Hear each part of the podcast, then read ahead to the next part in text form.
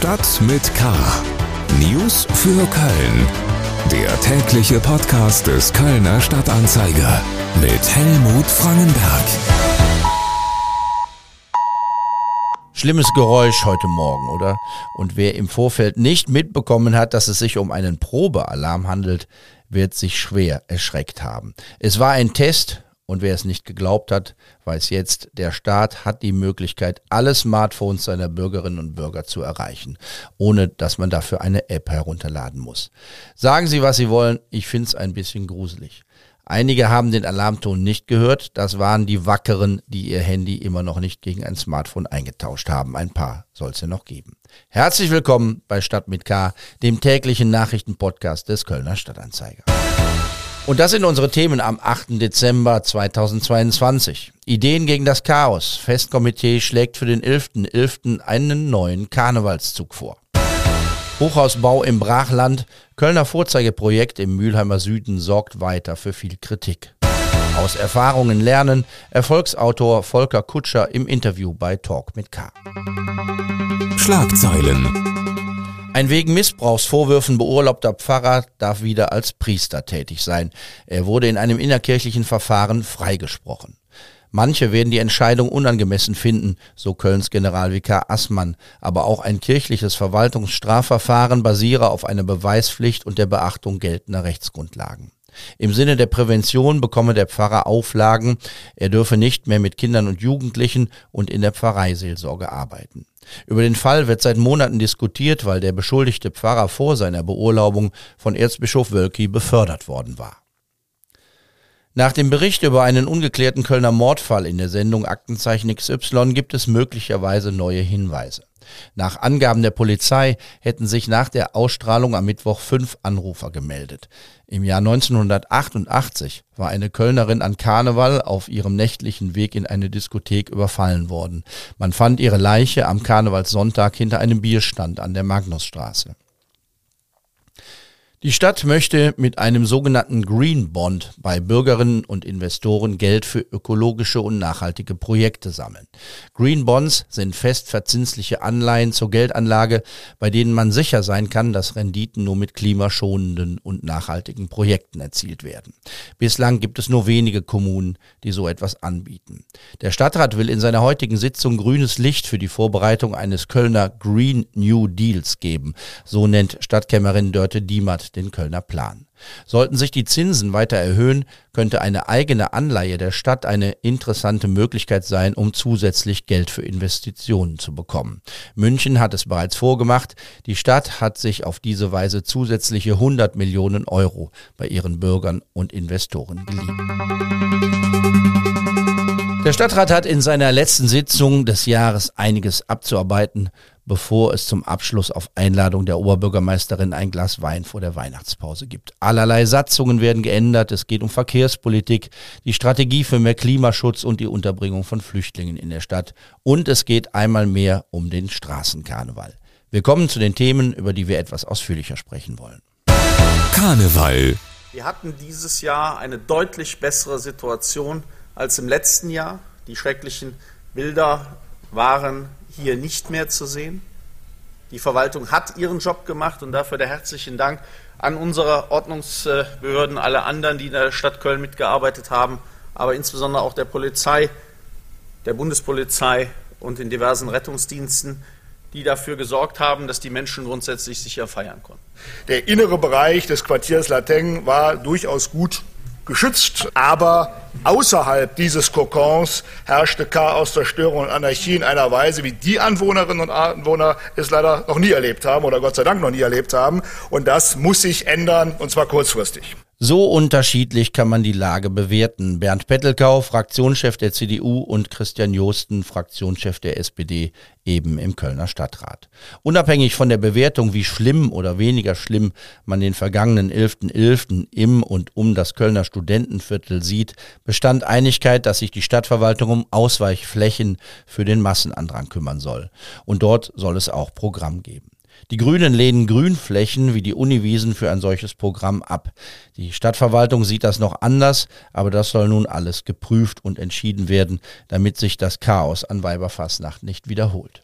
SPD und FDP wollten noch ein bisschen weitergehen. Sie haben gleich eine neue konkrete Idee in einen Antrag geschrieben, die am Mittwoch am runden Tisch im Rathaus vorgeschlagen worden war. Ein neuer Karnevalszug nach dem Vorbild der Love Parade oder der Parade beim Kölner Christopher Street Day. Die Idee wurde am runden Tisch von Festkomiteepräsident Christoph Kuckelkorn vorgebracht. Eine Parade mit Wagen, auf denen DJs auflegen und Musik spielen und bei der die Feiernden selbst mit umherziehen könnten. Das soll helfen, das Geschehen auf die ganze Innenstadt zu verteilen. Und das Ganze hätte deutlich mehr mit Karneval zu tun als ein Massenbesäufnis auf engstem Raum. Medial gab es heute viel Applaus, dem wir uns anschließen. Die Grünen warben heute in der Ratssitzung auch nochmal für eine andere Idee, die durchaus auch Applaus verdient hat.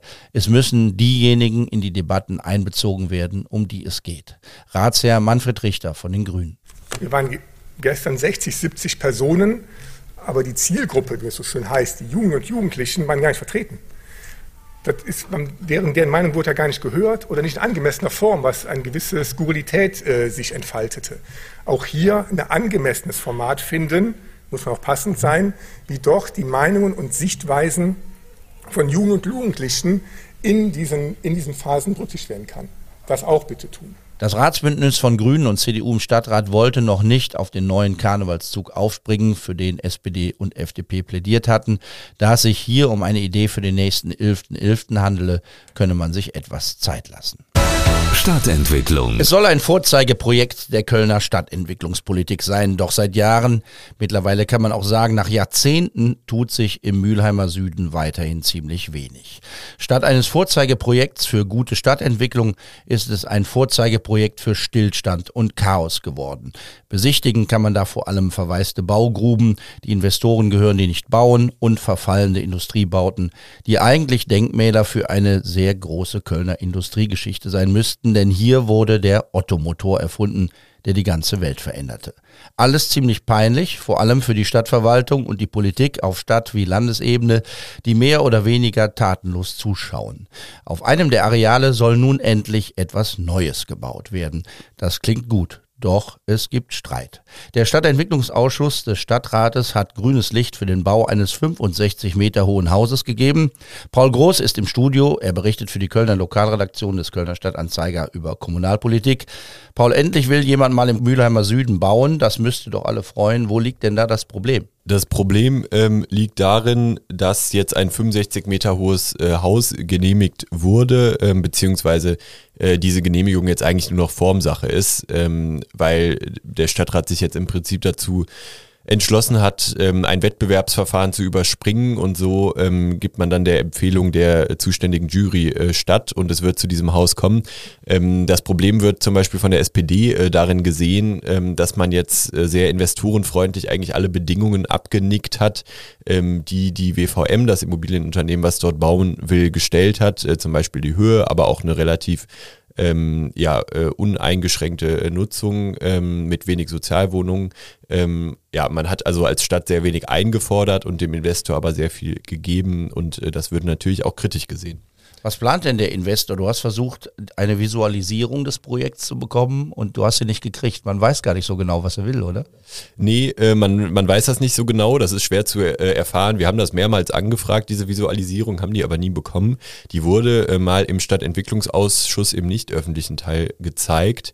Ähm, gerüchteweise sind auch nicht alle Politikerinnen und Politiker jetzt schwerstens begeistert von dieser Visualisierung, um es mal vorsichtig auszudrücken. Ähm, jetzt ist man aber so weit schon äh, vorangekommen, ähm, dass man sagt, wir ziehen das jetzt durch. Ähm, ja, es ist natürlich ein bisschen schade, wenn die Öffentlichkeit dann äh, bei so einem großen Projekt äh, jetzt nicht genauer sich äh, anschauen kann, was da denn überhaupt geplant ist. Ähm, genau, aber äh, dazu würde es jetzt erstmal kommen. Was die Nutzung angeht, wie gesagt, man weiß da noch nicht viel zu. Ähm, was man nur weiß, ähm, es wird wohl nicht mehr als 15 Prozent Sozialwohnungen geben. Ähm, und äh, das ist eben auch einer der Kritikpunkte, den de, äh, die Opposition da hat. Da wundert sich mancher, denn eigentlich gilt in Köln ja das sogenannte kooperative Baulandmodell, das jeden Investor zwingt, mindestens 30 Prozent geförderten Wohnungsbau anzubieten. Warum ist das hier anders? Ähm, die 30 Prozent, die gelten erst seit äh, wenigen Jahren und äh, dieses Projekt wurde im Jahr 2014 bereits festgesetzt. Ähm, und das damals war die Bedingung, dass man 10% Sozialwohnungen nur bauen muss. Ähm, deswegen versucht das äh, Ratsbündnis aus Grünen, äh, CDU und Volt das Ganze jetzt ähm, als Entgegenkommen des Investors zu verkaufen, ähm, dass er sagt, wir machen immerhin 15 Prozent. Aber genau, auch da ähm, ist man in der Opposition überhaupt nicht glücklich drüber. Ähm, obwohl man eben auch noch gar nicht weiß, wie viele Wohnungen werden da am Ende überhaupt entstehen und ähm, was wird vielleicht auch Gewerbefläche sein. Das Immobilienunternehmen profitiert von einer alten Planung. Es ist ja erst seit kurzem ein Akteur vor Ort, nachdem einer der alten Grundstücksbesitzer verkauft hat. Wir müssen noch mal ganz kurz nach nebenan schauen, denn da steht ja die ehemalige Hauptverwaltung von Glöckner Humboldt Deutz mit einigen historischen Fabrikhallen. Die Stadt hat da 21 Millionen Euro Steuermittel ausgegeben, um auf dem historischen Areal Neues entstehen zu lassen. Es passiert bislang nichts. Im Gegenteil, das Areal, das bis vor einem Jahr noch von Künstlern in Schuss gehalten wurde, verfällt. Wie ist denn da der aktuelle Stand der Dinge? Ja, äh, der äh, ist ziemlich genau so, wie du ihn beschrieben hast. Es gab jetzt am Montag nochmal ein Gespräch zwischen äh, Verwaltung und Politik. Ähm, das Problem, äh, das ist überall bekannt. Es ist auch jeder im Prinzip äh, daran interessiert, äh, es zu lösen. Innerhalb der Stadtverwaltung werden die Verantwortlichkeiten da aber äh, jetzt wirklich seit äh, über einem Jahr hin und her geschoben. Ähm, und äh, man kommt nicht dazu, äh, eine Genehmigung zu erteilen, dass äh, zumindest Raum 13, das von dir angesprochene Künstlerkollektiv, ähm, da äh, das Gelände wieder sanieren kann und ähm, ja irgendwie in Schuss bringen kann. Äh, mittlerweile hat sich die Drogenszene dort auch festgesetzt. Einiges ist zerstört, einiges wird verbrannt. Ähm, Verfall ist da tatsächlich genau das äh, richtige Wort. Ähm, und bislang ist der Druck aber offenbar noch nicht groß genug, als dass die Stadt sich jetzt zusammenraffen würde und da tatsächlich mal ins Handeln kommen würde. Ähm, da bleibt auch den Künstlerinnen und Künstlern äh, gerade nur das Abwarten. Herzlichen Dank, Paul Groß, über ein neues Hochhaus im Rechtsrheinischen und die weiterhin recht trostlose Lage im Mülheimer Süden. Reingehört. Volker Kutscher heißt der Mann hinter der Erfolgsgeschichte rund um Gerion Rath, die Hauptperson der Fernsehserie Babylon Berlin. Der in Lindlar geborene Wahlkölner ist zu Gast in unserer Podcast-Reihe Talk mit K. Da spricht er über seine Krimireihe, die in den 20er und 30er Jahren spielt. Für ihn sind die Entwicklungen jener Jahre eine wichtige Erinnerung an die Zerbrechlichkeit der Demokratie. Nichts sagt uns, dass sowas nicht nochmal möglich ist, dass nicht noch Schlimmeres, obwohl das kaum vorstellbar äh, möglich ist. Ähm, es ist einfach nichts selbstverständlich und die Demokratie ist es schon mal gar nicht, weil die wirklich davon abhängig ist, dass dann alle oder zumindest möglichst viele mitmachen und auch dafür kämpfen. Volker Kutscher glaubt nicht, dass man die Erfahrungen der 20er Jahre des vergangenen Jahrhunderts einfach so eins zu eins auf heute übertragen kann. Geschichte wiederholt sich nicht einfach. Das heißt aber nicht, dass man nicht aus Erfahrungen lernen kann. Eine Demokratie kann in Gefahr geraten. Das merken wir ja in den Staaten. In den USA ist es ja ein ganz äh, extremes Problem mit den Trumpisten und so weiter. Äh, aber auch unsere Demokratie wird von innen wie außen äh, bedroht. Und äh, das sollte man schon durchaus wahrnehmen und äh, auch einfach erstmal erkennen, was man daran hat, bei allen Mängeln und da einfach ein bisschen kämpferischer äh, und wacher da drauf aufpassen, dass uns das nicht vor die Hunde geht. Krimi-Autor Volker Kutscher im Interview bei Talk mit K. Die neue Folge ist seit heute überall zu hören, wo es Podcasts gibt und natürlich auch über unsere Homepage im Netz ksta.de. Das war's für heute. Mein Name ist Helmut Frankenberg. Es wird frostig kalt in den nächsten Stunden, aber es bleibt trocken. Das richtige Wetter also für ein Heißgetränk auf dem Weihnachtsmarkt. Bleiben Sie wachsam, aber bitte auch gelassen. Tschüss. Stadt mit K. News für Köln. Der tägliche Podcast.